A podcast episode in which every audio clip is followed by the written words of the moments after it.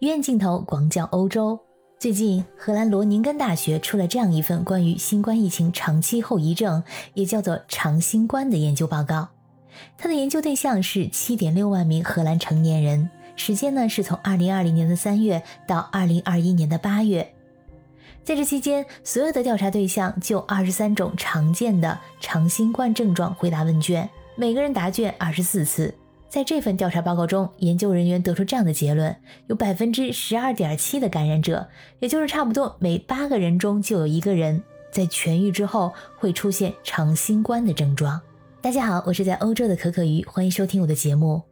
这项研究有一处比较特别的地方，它不仅仅是调查了新冠患者，在这七点六万人之中，有四千二百人曾经是感染过新冠病毒，其他的人并没有感染，是作为对照。而研究人员呢，通过数据就能够区分出来，这究竟是新冠病毒的真正后期影响，还是说是疫情对人们的普遍影响？感染者在感染的前后也有症状的记录，这样就使研究人员能够确定哪些症状与新冠病毒有关。常见的症状有这几种：胸痛、呼吸困难、肌肉疼痛、味觉和嗅觉丧失，还有全身疲劳。但是由于研究的时间呢是二零二零年的三月到二零二一年的八月，所以这项研究是之前的毒株类型，并没有包括比较新的新冠变异毒株，比如我们比较熟悉的德尔塔，还有奥密克戎等等。像目前流传甚广的脑雾等症状的数据，这项研究并没有提供。什么是长新冠症状呢？到目前为止，并没有一个特别统一的固定说法，因为新冠病毒它仅仅在二零一九年底才出现，二零二零年初开始全球大流行，今年的二零二二年也不过是它出现的第四个年头，因此缺乏长期的数据研究，在之前只能从小范围的样本之内和时间比较短的随访观察中来获取数据，所以说这次荷兰的研究是一个重大的进展。如果根据世界卫生组织去年公布的定义，这种新冠疫情长期后遗症通常发生在已经确诊或者可能被新冠病毒感染的人身上。通常在感染之后呢，三个月内出现，持续至少两个月，而且没有办法由其他的诊断来解释。而这种长期的时间跨度，目前并没有统一的标准。一般来说呢，新冠病毒的感染一般在两到六周内就能够恢复了，但是有些患者的症状，它会持续到几个周、几个月。而另一些人会在一段时间内感觉好一点，但是旧的没去，新的又复发了。长新冠最主要的三大症状是疲乏、脑雾，还有肌肉疼痛。个人的症状和严重程度呢，可以说是因人而异。迄今为止，最常见的症状就是严重疲劳。英国有家媒体采访了几位目前遭受新冠后遗症困扰的人们，有的人非常容易疲劳，曾经每天都要坚持运动，而现在连走路都要非常吃力。甚至就连去趟商店呢，回来都要休息好几个小时。有的人比以前更加的健忘，并且引起了焦虑，觉得自己非常的没用。很多长期症状患者说自己的生活质量严重的下降，记忆力呢也明显衰退，甚至会影响到他们日常做决定、交谈、遵循指示，还有驾驶等行事能力。另外还有像很多人提到的令人困扰不已的问题，那就是脑雾，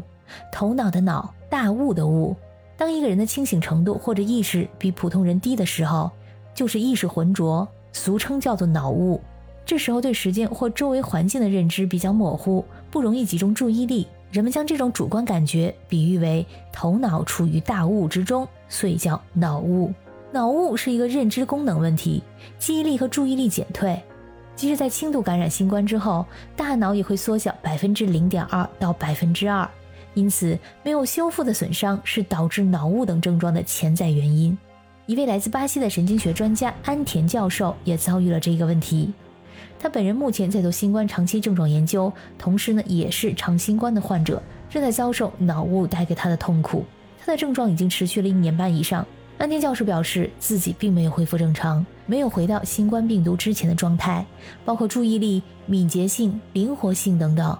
在感染新冠一年半之后，他觉得他身上失去的只有百分之三十到四十恢复了，跟之前不是同一个人了，连智商也下降了。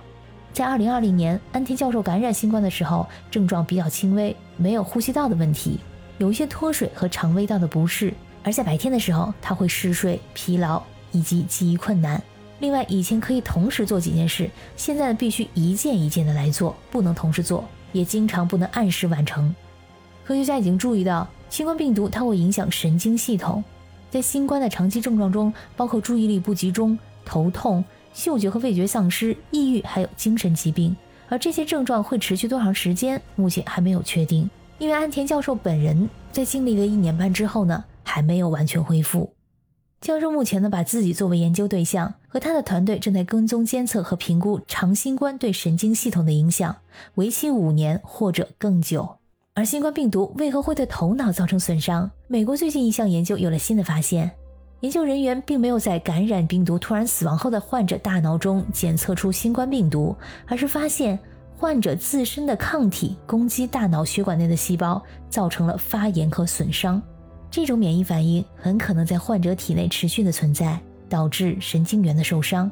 至今为止，仍然有很多待解的谜团。新冠长期症状会持续多久？是否会消失？患者是否会痊愈？等等，目前都是一个又一个的问号。新冠的长期症状目前是现代医学一个非常重要的挑战。感谢你收听本期的医院镜头，我是主播可可鱼，我们下期再见。